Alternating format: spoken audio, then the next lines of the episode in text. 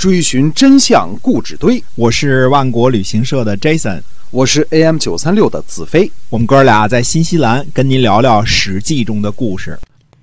各位亲爱的听友们，大家好，欢迎呢回到我们的节目中啊，《史记》中的故事，我们来跟您聊一聊。在最近呢，我们跟您聊的主要是这个春秋战国时期的这个事情。那么在上期呢，我们讲了这个霸主制度的终结。今天我们来跟您讲讲那个一个非常强大的国家，叫吴呃魏国。魏国的兴起是怎么样的？是由新西兰万国旅行社的 Jason 为您讲的。我们来书接上文。嗯，那么。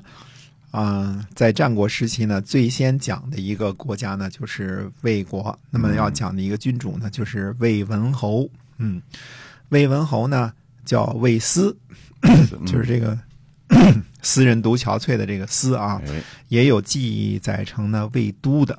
嗯，是三家分晋的时候呢，魏恒子的儿子或者是孙子。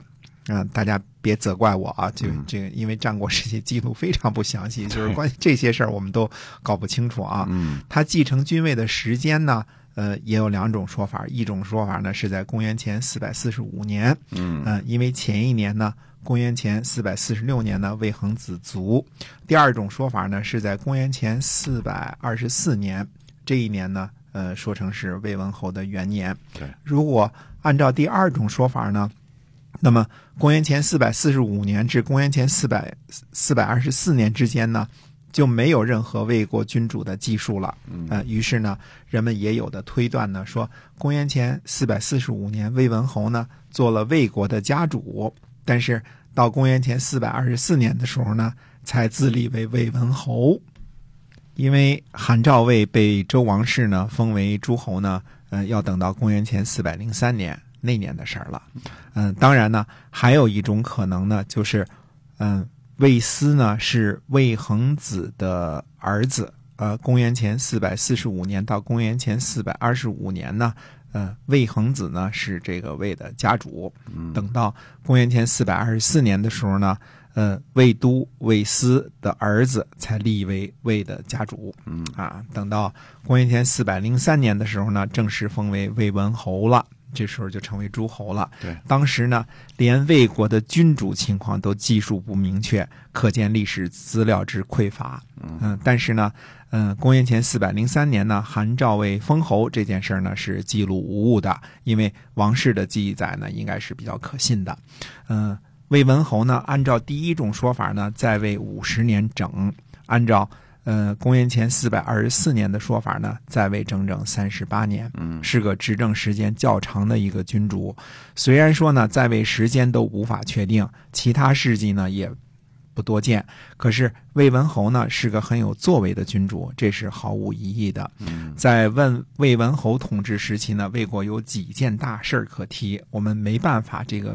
有更多的详细资料给大家啊。那么提的几件事呢？一个是吴起占领了西河，或者叫河西，呃，然后呢，岳阳呢灭亡了中山国，然后呢，呃，任用呢李悝呢变法，任用西门豹治业等等啊。那么先说呢吴起，我们要呃花一些个长一点的时间说说吴起啊。吴起呢是魏国人，喜欢军事，小时候呢家财万贯。出去游学呢，求官没有找到出路，结果把家给败了。嗯嗯，叫现在话说呢，叫一败家子儿。嗯，败家子儿，对对，同乡的人呢，就有人笑话他，就是这个乡亲们笑话他。嗯，结果吴起呢，把他这个说他坏话的这三十几个啊，都杀了。啊，嘿。这脾气也够大的啊！一言不合就杀人啊！嗯，而且杀三十几个人啊！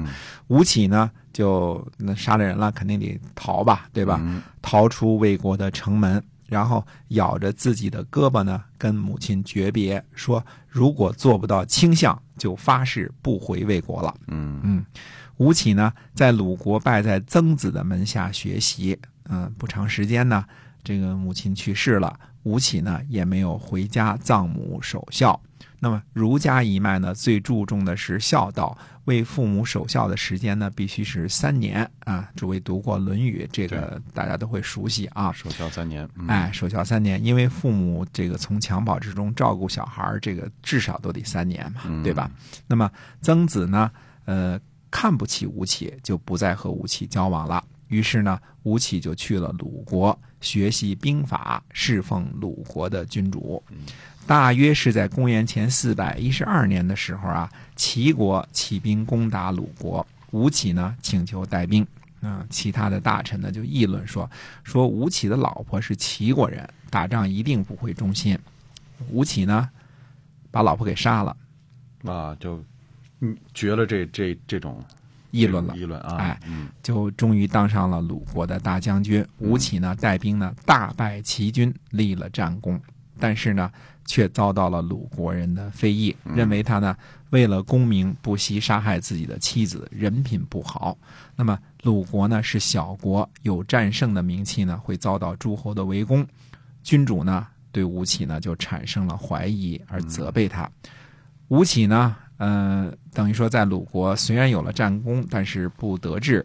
听说呢魏文侯很贤明，于是就逃去了魏国。魏国，哎，这是呃，我们说吴起同学呢早期的这个这个经历啊，嗯、看看呢，大家知道这个毁誉参半啊，这个。但是吴起同学呢，还没有开始真正的起飞呢。那么吴起的故事呢，我们下次再跟大家接着说。好，那么今天我们这个《史记》中的故事呢，主要讲的是吴国的兴起啊，就是主要是我们集中在吴起这个人身上。那么吴起后边还有什么样的故事呢？希望您继续关注我们的节目，是由新西兰万国旅行社的 Jason 为您讲的。我们下期再会。再会。